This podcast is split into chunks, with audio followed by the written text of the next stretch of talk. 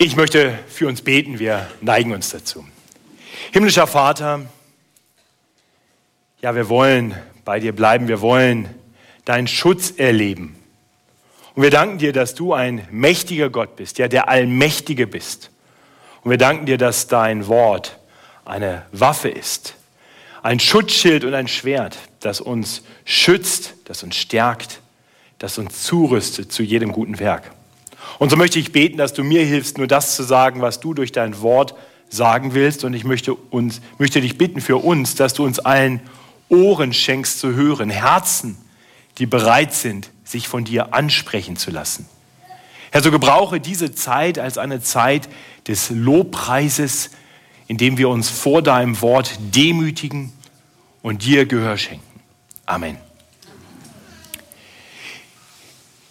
Wir kommen heute in unserer Predigtserie durch den ersten Johannesbrief zu einem Abschnitt, und wenn du einfach gleich die zweite Folie gibst und dir eine Zeit einfach stehen lässt, zu dem Abschnitt 1. Johannes 2, 18 bis 28. Ursprünglich auf dem Flyer stand mal 29, da hört nämlich das Kapitel auf, aber ich bin beim Schreiben der Predigt zur Überzeugung gekommen, dass die Kapiteleinteilung, zumindest wenn ich sie gemacht hätte, anders aussehe und äh, ziemlich eindeutig Vers 29 zu Kapitel 3 gehört. Bei 28, da kann man das so oder so sehen. Also ich werde es bis 28 lesen und ich möchte Sie einladen, wenn Sie eine Bibel vor sich finden. Hier liegen eine ganze Menge Bibeln aus und vielleicht haben Sie auch eine mitgebracht. Zum ersten Johannesbrief zu blättern, Kapitel 2 und dort die kleine Zahl 18 zu finden. Denn da will ich anfangen zu lesen. Im hinteren Teil der Bibeln ist das auf Seite 258. Der erste Johannesbrief versteckt sich manchmal ein bisschen, je nach Bibelausgabe kommt er mal vor dem Hebräerbrief oder mal danach, in den ausliegenden Lutherbibeln davor, aber wenn Sie zum Beispiel eine Schlachtübersetzung haben, dann müssen Sie noch ein bisschen weiter blättern. 1. Johannes Kapitel 2 ab Vers 18. Kinder, es ist die letzte Stunde. Und wie ihr gehört habt, dass der Antichrist kommt, so sind nun schon viele Antichristen gekommen. Daran erkennen wir, dass es die letzte Stunde ist. Sie sind von uns ausgegangen, aber sie waren nicht von uns. Denn wenn sie von uns gewesen wären, so wären sie ja bei uns geblieben. Aber es sollte offenbar werden, dass sie nicht alle von uns sind. Doch ihr habt die Salbung von dem, der heilig ist, und habt alle das Wissen. Ich habe euch nicht geschrieben, als wüsstet ihr die Wahrheit nicht, sondern ihr wisst sie und wisst, dass keine Lüge aus der Wahrheit kommt. Wer ist ein Lügner, Lügner, wenn nicht der, der leugnet, dass Jesus der Christus ist? Das ist der Antichrist, der den Vater und den Sohn leugnet. Wer den Sohn leugnet, der hat auch den Vater nicht. Wer den Sohn bekennt, der hat auch den Vater. Was ihr gehört habt von Anfang an, das bleibe in euch. Wenn in euch bleibt, was ihr von Anfang an gehört habt, so werdet ihr auch im Sohn und im Vater bleiben. Und das ist die Verheißung, die er uns verheißen hat. Das ewige Leben. Dies habe ich euch geschrieben von denen, die euch verführen. Und die Salbung, die ihr von ihm empfangen habt, bleibt in euch. Und ihr habt nicht nötig, dass euch jemand lehrt sondern wie euch seine Salbung alles lehrt, so ist es wahr und ist keine Lüge. Und wie sie euch gelehrt hat, so bleibt in ihm. Und nun, Kinder, bleibt in ihm, damit wir, wenn er offenbar wird, Zuversicht haben und nicht zu Schanden werden vor ihm, wenn er kommt. Dieser Bibeltext ist herausfordernd. Ja, er hat das Potenzial, Christen zu ängstigen und zu verunsichern. Nicht immerhin ist hier die Rede von den letzten Tagen, von Antichristen, von Verführung, ja und auch indirekt davon, dass man zu Schanden werden könnte, also vielleicht verloren geht, weil man Verführung nachgibt. Und deswegen möchte ich, bevor wir uns anschauen, was Johannes hier konkret schreibt, mit uns darüber nachdenken, warum er schreibt, was er schreibt. Ich denke, wenn wir die Intention des Textes verstehen, wenn wir wissen, warum er uns schreibt, dann wird uns das helfen, auch das Was seiner Botschaft besser, richtiger zu verstehen. Und das bringt uns zu unserem ersten Punkt. Und es wäre nett, wenn du uns den einblendest, Matthias. Die, der erste Punkt ist die Intention des Textes. Johannes schreibt an zwei Stellen darum, darüber, warum und warum nicht er das schreibt, was wir gerade gelesen haben. Wir sehen das hier in Vers 21, wo es heißt, ich habe euch nicht geschrieben, als wüsstet ihr die Wahrheit nicht, sondern ihr wisst sie und wisst, dass keine Lüge aus der Wahrheit kommt. Und dann in Vers 26, dies habe ich euch geschrieben von denen, die euch verführen. Das heißt, die Intention dieses Textes ist ganz sicher nicht, uns zu verunsichern. Nein, das Gegenteil ist wahr. Johannes schreibt an Christen, die die Wahrheit kennen. Und er will sie weiter vergewissern in dem, was sie bereits erkannt haben. Und er möchte sie warnen und schützen vor Verführung durch Irrlehrer. Und ich möchte, dass wir diesen Text, dass wir diese Predigt genauso hören. Nicht als einen Text, der uns verunsichern will, sondern als einen Text, mit dem Gott uns Christen in unserer Zuversicht stärken möchte. Unserer Zuversicht, dass die Wahrheit, die wir erkannt haben, wirklich wahr ist. Und wir deshalb den Lügen, die sonst so kommen, keinen Raum geben müssen. Ja, ich möchte, dass wir diesen Text lesen als einen Text, der uns schützen möchte. Unser guter Hirte möchte uns seine Schafe schützen durch diese Worte. Nun stellt sich die Frage, brauchen wir das überhaupt? Denkst du, dass diese Warnung, die wir hier lesen, für uns heute überhaupt relevant ist. Immerhin schreibt Johannes das ja vor 2000 Jahren oder vor fast 2000 Jahren.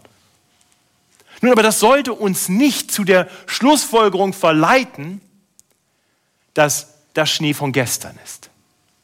Nein, wenn wir nochmal genau hinschauen in Vers 18, da heißt es, Kinder, es ist die letzte Stunde. Es ist die letzte Stunde. Das schreibt er vor 2000 Jahren. Und wir sind immer noch in dieser letzten Stunde. Nach der letzten Stunde kommt nämlich keine weitere mehr. Das ist das Merkmal einer letzten Stunde. Das heißt, diese Stunde hat viele Jahre, aber sie schreitet voran, so wie jede Stunde voranschreitet. Und wenn das, was er schreibt, damals schon relevant war und wir jetzt vorangeschritten sind in dieser letzten Stunde, ihr Lieben, dann ist dieser Text für uns umso dringlicher umso relevanter.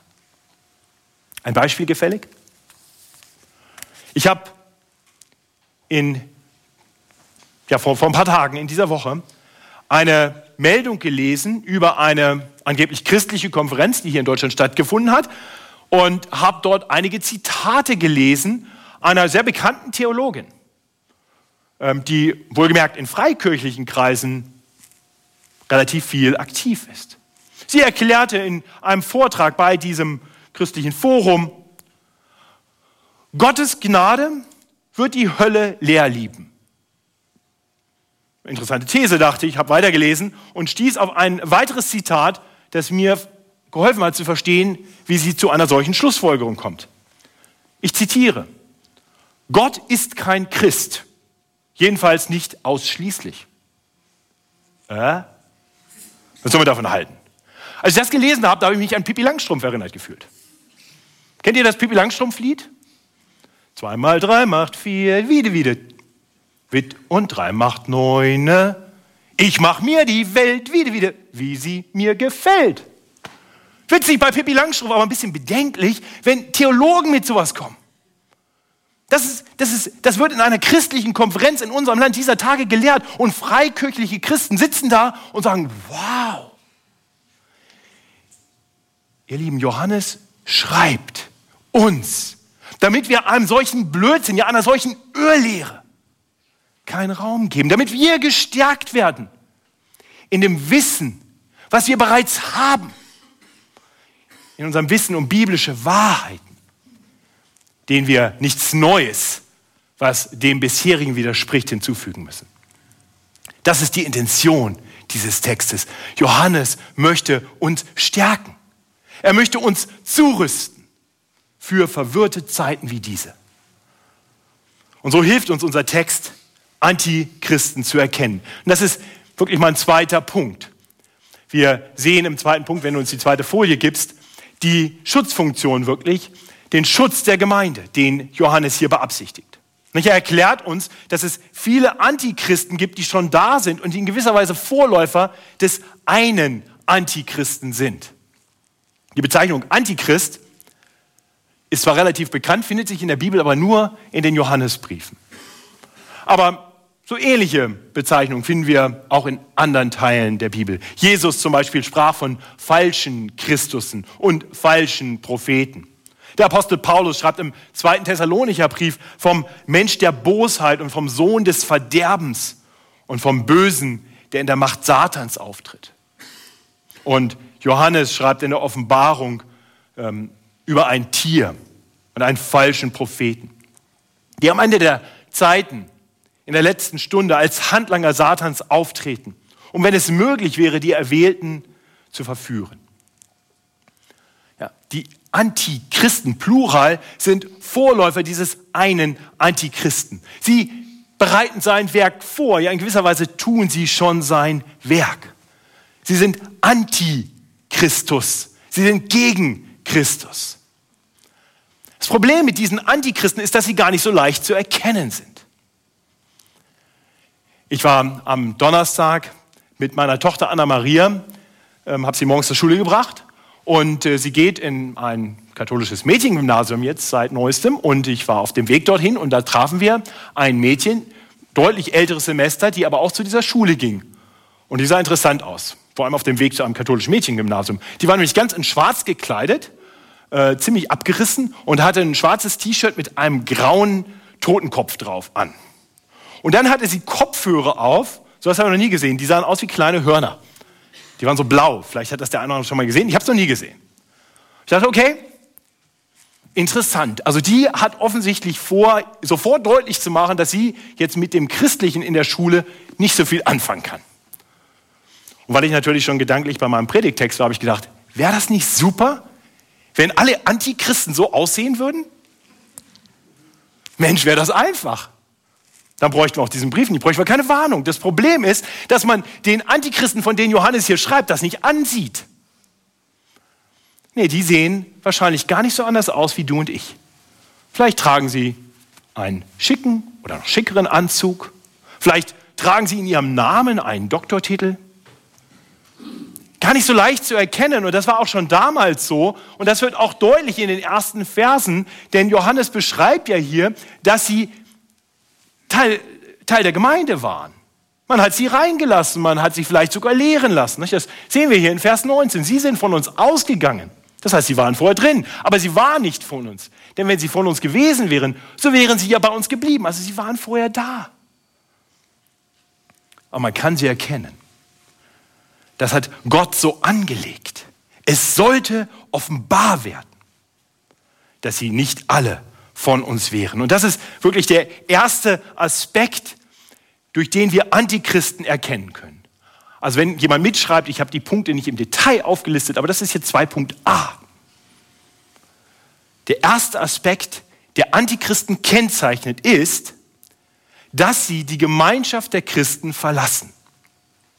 Jeder, der also dauerhaft die Gemeinschaft der Gläubigen verlässt, damit meine ich nicht eine lokale Gemeinde. Es ist klar, dass Leute mal wegziehen, eine andere Gemeinde finden oder auch, dass Leute aus irgendeinem Grund eine Gemeinde wechseln. Aber jemand, der dauerhaft sich von der Gemeinschaft der Gläubigen entfernt, der ist nicht für Christus. Denn Christus ist der Herr der Gemeinde. Er ruft seine Kinder dazu auf, in der Gemeinschaft der Gläubigen zu sein und diese Versammlung der Gläubigen auch nicht zu verlassen. Das heißt, regelmäßig am Gemeindeleben teilzunehmen. Nur Antichristen, die halten das nicht aus. Die halten es vor allem dann nicht aus, wenn regelmäßig das Evangelium gepredigt wird, wenn Jesus Christus verkündigt wird, wenn er in Liedern angebetet wird. Denn die sind Antichristus. Sie können das nicht ausstehen. Und früher oder später werden sie gehen. Das heißt, der beste Schutz, den wir Christen finden können vor diesen Antichristen, ist uns Gemeinden zu suchen. Uns eine Gemeinschaft von Gläubigen zu suchen, in der das Evangelium klar und deutlich verkündigt wird. In der Jesus Christus in Liedern und Gebeten von ganzem Herzen angebetet wird. Denn wahre Christen, wahre Christen lieben das. Die wollen das.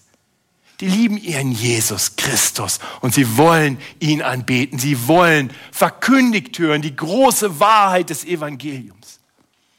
Aber die Antichristen, so schreibt Johannes, die sind von uns ausgegangen, aber sie waren nicht von uns.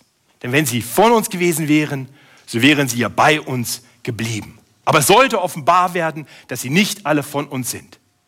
Das ist der erste Aspekt. Der zweite Aspekt, also 2.b, für die, die mitschreiben, Antichristen verlassen nicht einfach nur die Gemeinde, nein, sie verbreiten auch Lügen über den Herrn Jesus Christus. Das sehen wir in den Versen 22 und 23. Wer ist ein Lügner, wenn nicht der, der leugnet, dass Jesus der Christus ist? Das ist der Antichrist, der dem, den Vater und den Sohn leugnet.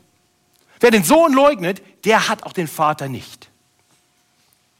Also an Jesus Christus scheiden sich die Geister. Antichristen sind gegen Christus. Sie leugnen konkret, dass Jesus der Christus ist. Ich denke, den meisten von uns ist klar, dass Christus nicht der Nachname von Jesus war. Wenn dir das noch nicht klar ist, dann lass dir das sagen. Jesus Christus ist nicht so wie Matthias Lohmann. Nein, Christus ist ein Titel. Das ist so wie Matthias der Pastor. Jesus ist der Christus. Der Christus ist der verheißene Messias auch im Hebräischen. Im Alten Testament ist die Sprache ja Hebräisch, im Neuen Griechisch. Also der Christus ist der Messias. Er ist der Gesalbte Gottes, der von Gott verheißene. Er ist der, der vor aller Zeit angekündigt war.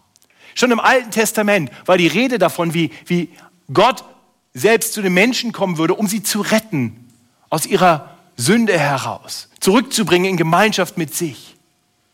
Das ganze Alte Testament zeugt von diesem Jesus, dem Christus. Der Name Jesus kommt da nicht vor, aber der Christus, der Messias, der kommt davor. Wer, wer darüber übrigens nachdenken möchte, wie Jesus schon im Alten Testament steckt, dem möchte ich einladen. Nächste Woche hat das Martin Butzer Seminar, wenn ich das richtig weiß, das nächsten Sonntag, Mike?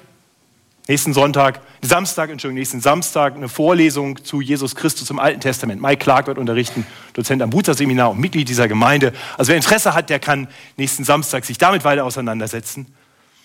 Was für uns wichtig ist, ist zu erkennen, dass die, die gegen Christus sind, eben sagen, Jesus ist nicht der Christus. Die nicht anerkennen, dass Jesus zugleich vollkommen Mensch und auch vollkommen Gott ist. Dass er der von Gott verheißene Retter ist. Aber genau das ist er. Ne? In, in, in Jesus kam der verheißene Christus in diese Welt, um uns Menschen mit Gott zu versöhnen. Wir haben darüber vor zwei Wochen nachgedacht, als wir in dem Abschnitt aus dem ersten Johannesbrief vom Ende von Kapitel 1 waren. In Kapitel 1, Vers 8, da heißt es, warum wir das brauchen. Da heißt es, wenn wir sagen, wir haben keine Sünde, so betrügen wir uns selbst und die Wahrheit ist nicht in uns. Auf gut Deutsch, wir haben alle Sünde. Wir alle haben etwas, was uns in Feindschaft mit Gott bringt, das uns von Gott trennt. Und, und deswegen kam Gott in Jesus im Christus zu uns Menschen, um, um voller Liebe, im perfekten Gehorsam, das Leben zu führen, das wir hätten führen sollen. Und dann den Tod zu sterben, den wir verdient hätten aufgrund unserer Sünden, aufgrund der Dinge, die wir gedacht und gesagt und getan haben gegen Gott. Von Natur aus sind wir alle in gewisser Weise Antichristus, gegen Gott. Und Jesus kam in diese Welt, um uns pro Gott zu machen, für Gott.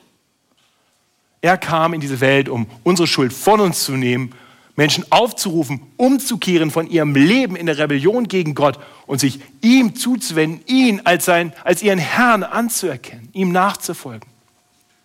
Und so hat er dann das bewirkt, was in Kapitel 2, Vers 2 beschrieben wird. Er wurde die Versöhnung für unsere Sünden, sodass alle, die an ihn glauben, nicht verloren gehen, sondern das ewige Leben haben. Ja, das heißt, alle, die Jesus als diesen verheißenen Christus anerkennen, die ihn lieben, die für ihn sind, das sind die, die Johannes hier schützen möchte. Und die, die das ablehnen, die das leugnen, das sind die, vor denen uns Johannes hier warnt. Und klar muss es uns sein, und das steht hier dann auch in Vers 23, dieser, Anti, dieser Antichristen, die leugnen nicht nur, dass Jesus der Christus ist, sie verleugnen damit auch Gott den Vater. Also jemand, der sich als Glaubensbruder oder Glaubensschwester ausgibt und sagt, naja, ich glaube auch an Gott, so wie du. Nur bei Jesus, da habe ich so meine Probleme. Der ist nicht für Gott den Vater. Wer den Christus verleugnet, wer den Sohn Gottes, Jesus Christus verleugnet, der hat auch den Vater nicht. Der ist letztendlich gegen Gott den Vater, der nämlich seinen eingeliebten Sohn in diese Welt gesandt hat, damit alle, die an ihn glauben, nicht verloren gehen. Wie kann man dieses große Liebesgeschenk des Vaters ablehnen und sagen, ich bin trotzdem für den Vater? Das ist eine Lüge. Und dieser Lüge sollen wir nicht glauben. Ihr Lieben, es ist die letzte Stunde, schreibt Johannes. Der Antichrist schläft nicht. Er hat seine Handlanger in vielen Gemeinden.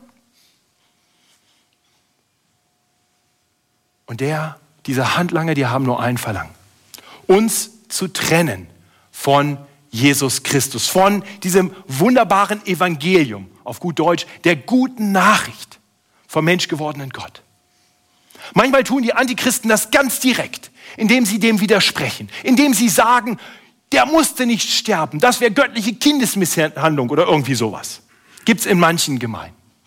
Ich glaube, da sind wir relativ immun gegen, aber wir sollten uns nicht einbilden, dass der Antichrist deshalb dann sagt, okay, bei der FEG München Mitte, da probiere ich es gar nicht erst, die sind alle viel zu klug. Da wird er subtiler vorgehen. Da wird uns versuchen, dahin zu bringen, zu sagen, ach, na ja, Jesus ist schon irgendwie wichtig und ja, vielleicht, Christus, lass uns nicht so viel darüber reden, lass uns zu anderen Dingen gehen. Er will uns ablenken. Er will das Evangelium aus dem Zentrum der Gemeinde wegkriegen. Deswegen ein zweiter Weg, wie wir uns schützen können, hier und wenn wir anderswohin gehen, eines Tages vielleicht in einer anderen Gemeinde sind, darauf zu achten, ganz genau darauf zu achten, was über Jesus gelehrt wird. Ob über Jesus gelehrt wird, dass er der ewige Sohn Gottes, der verheißene Christus ist, der Mensch geworden ist, um für unsere Sünden zu sterben, weil wir das nötig haben. Und der auferstanden ist, damit wir wissen dürfen, dass dieses Leben hier auf Erden nicht unser Alles ist, sondern wir eine ewige Zukunft beim Vater haben. Wo das gelehrt wird, da sind wir beschützt.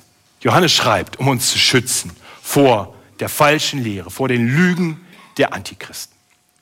Und schließlich drittens, ein dritter Aspekt, den wir bedenken sollten, an dem wir Antichristen erkennen. Sie legen es darauf an, Menschen ganz bewusst zu verführen. Ja, das sehen wir auch hier wiederum in Vers 26. Er schreibt über die, die euch verführen. Und das finde ich ganz wichtig, dass wir das klar haben, damit wir hier nicht anfangen, überall einen kleinen Antichristen zu vermuten. Ja, nicht jede theologische Frage, äh, nicht jeder, der eine andere Position in irgendeinem theologischen Thema vertritt, ist gleich ein Irrlehrer und ein Antichrist. Es gibt viele theologische Fragen, die, die recht schwierig und komplex sind, so, so dass es oftmals unterschiedliche Positionen dazu geben kann. In solchen Fragen, da dürfen wir um die Wahrheit ringen. Klar, die Wahrheit ist eine, es können sich widersprechende Aussagen gleich wahr sein, die können gleich falsch sein, aber nur, die Wahrheit ist immer nur eine. Aber unsere Erkenntnis ist Stückwerk. Und ich möchte das ganz bewusst sagen, gerade wenn dann äh, in unserer theologisch sehr geschulten Gemeinde vielleicht Themen wie Endzeit, Theologie oder Erwählung heiß diskutiert werden. Ja, wir dürfen um die Wahrheit ringen, aber lasst uns das in Demut tun und in Liebe und dem anderen nichts absprechen. Wir wollen die Diskussion mit einer offenen Bibel führen und dann können wir herrlich miteinander über diese Dinge ringen. Aber wir werden hier niemandem unterstellen, an diesen Themen, dass er ein Antichrist ist. Antichristen haben gar kein Interesse über solche Diskussionen. Denen geht es ums Eingemachte, denen geht es darum, wer Jesus ist. Die werden über Jesus streiten, ob er der Christus ist. Die werden darüber streiten, wo wir denn überhaupt her wissen können, was wahr ist und was nicht. Ob die biblischen Aussagen stimmen, dass es sehr wohl Menschen in der Hölle gibt, ewiges Heulen und Zähneklappern, oder ob Gottes Gnade die Hölle leer liebt. Das sind die, das sind die Knackpunkte. Die Frage nach Christus und nach der Erkenntnis des Christus aus dem Wort Gottes. Also lasst uns im Klaren darüber sein, Antichristen sind Menschen, die uns ganz bewusst versuchen, in diesen Punkten zu verführen. Die uns wegbringen wollen von Jesus. Denn sie sind Antichristus und gegen alle, die für ihn sind. Sie haben nichts Gutes mit uns vor. Okay, so viel zum Thema Schutz der Gemeinde. Das ist eine wesentliche Intention dieses Abschnitts, dieser Warnung des Johannes. Aber es gibt noch einen zweiten Aspekt, auf den ich kurz mit uns eingehen möchte. Johannes schreibt den Christen auch, um sie in ihrer Gewissheit zu stärken, dass sie wirklich Kinder Gottes sind. Ja, das ist der dritte und letzte Punkt dieser Predigt. So lesen wir zum Beispiel in Vers 20 nach den Ausführungen über den Anti oder die Antichristen. Doch ihr, schreibt er, doch ihr habt die Salbung, von dem der heilig ist und habt alle das Wissen. Ich habe euch nicht geschrieben, als wüsstet ihr die Wahrheit nicht, sondern ihr wisst sie und wisst, dass keine Lüge aus der Wahrheit kommt. Ihr Lieben, das ist der Grundtenor dieses Abschnitts. Und ich möchte, dass ihr mich auch so hört. Hört mich nicht sagen, okay, jetzt schaut euch alle mal gegenseitig gut an und wir versuchen jetzt mal die Antichristen hier zu finden.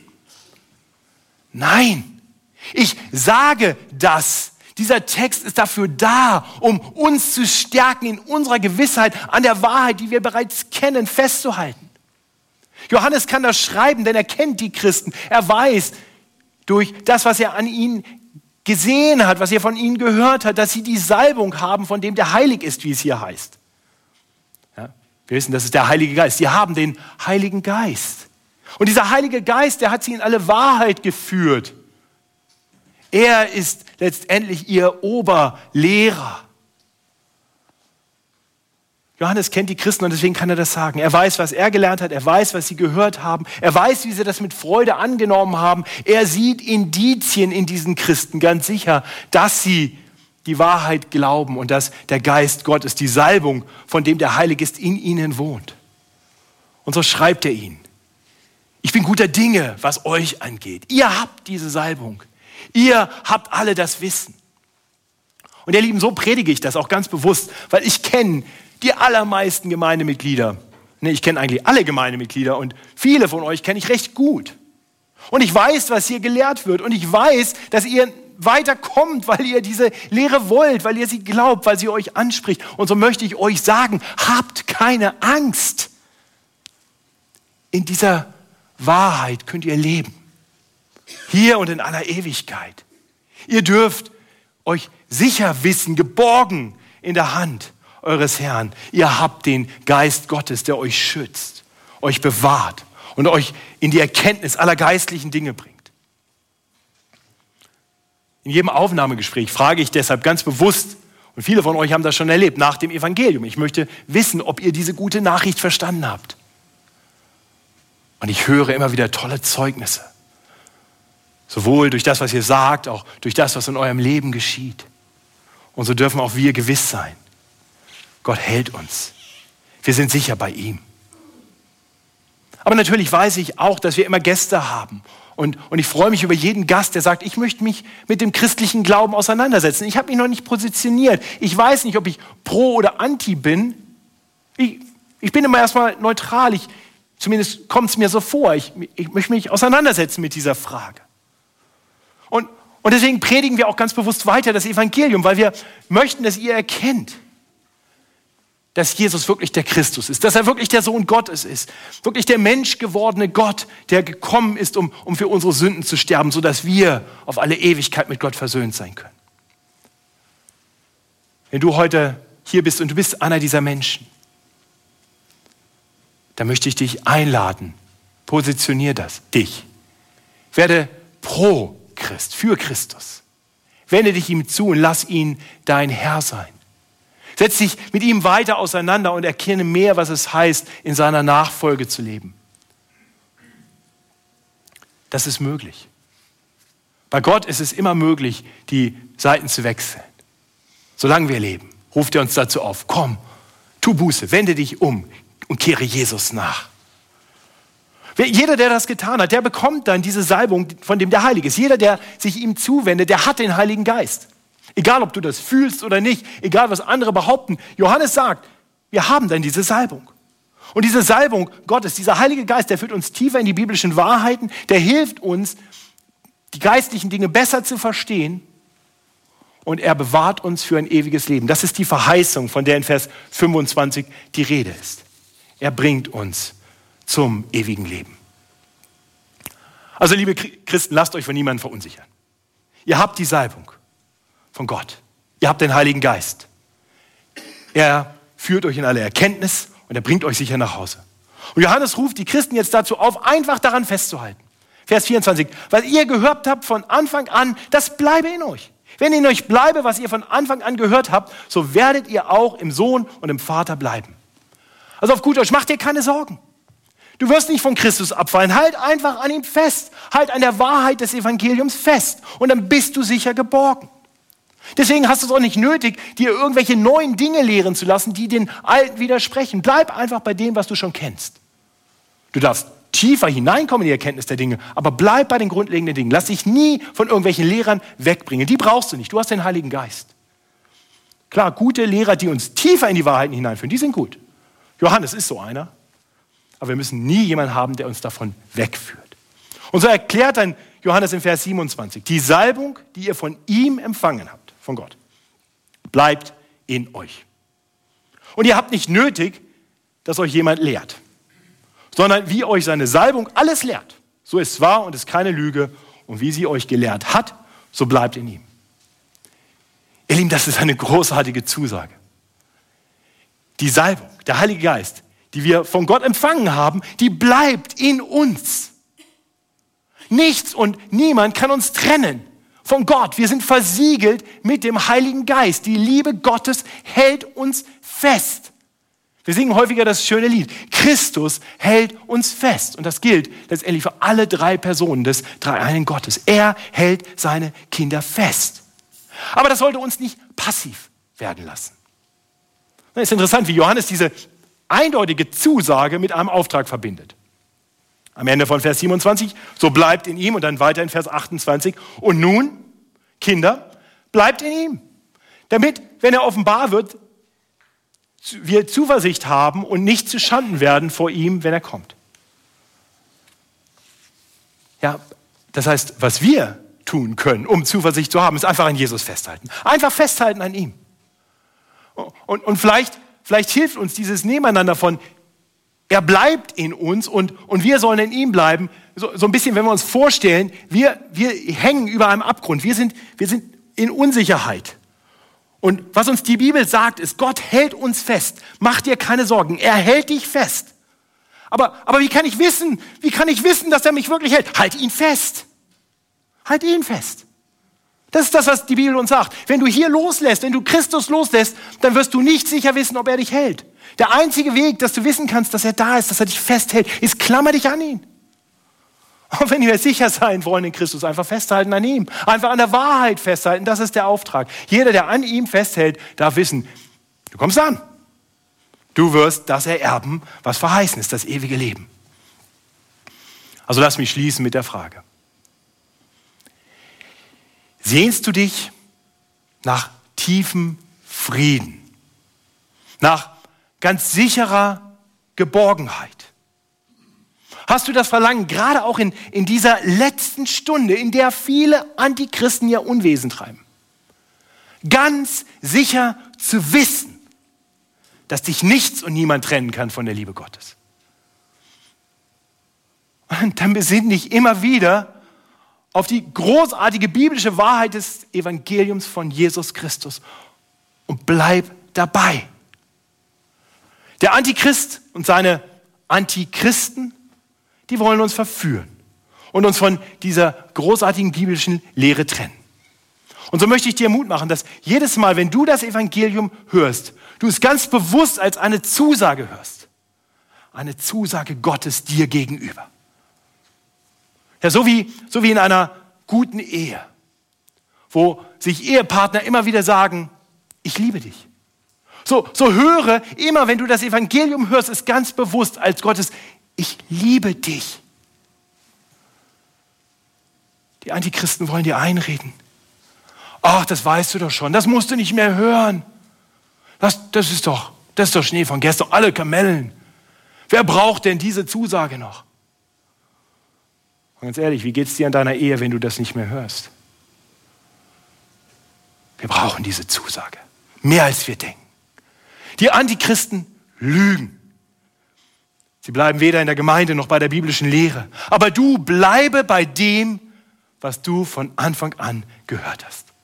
So wirst du Zuversicht haben, bis eines Tages die letzte Stunde vorüber ist und er kommt. Ich bete mit uns. Himmlischer Vater, danke, dass du uns nicht einlullst, uns nicht einredest, alles ist easy, es gibt keine Herausforderungen, Christ sein, naja, das kann jeder. Nein, dein Wort sagt uns, wie umkämpft, wie umkämpft diese gute Nachricht von Jesus Christus ist. Ja, und vergib uns, dass wir oft uns einlullen lassen. Hilf uns, wachsam zu sein. Danke, dass du uns hilfst, die zu identifizieren, die sich einschleichen, aber gegen dich sind. Gib uns Weisheit, sie zu erkennen. Gib uns aber auch Demut und Liebe für die, die vielleicht einfach zweitrangige, nicht unwichtige, aber zweitrangige Dinge anders sehen. Hilf uns, sie als Brüder und Schwestern zu lieben. Herr, und hilf uns immer wieder, an dir und am Evangelium festzuhalten. Öffne unsere Augen immer wieder neu für die Herrlichkeit, die wir in Christus haben. Erfülle unsere Herzen immer wieder neu mit überbordender Freude an dem, was du für uns in Jesus Christus getan hast. Hilf uns, das Evangelium nie an uns vorbeigehen zu lassen, ohne es zu hören als dein, ich liebe dich. Und so beten wir in Jesu Namen. Amen.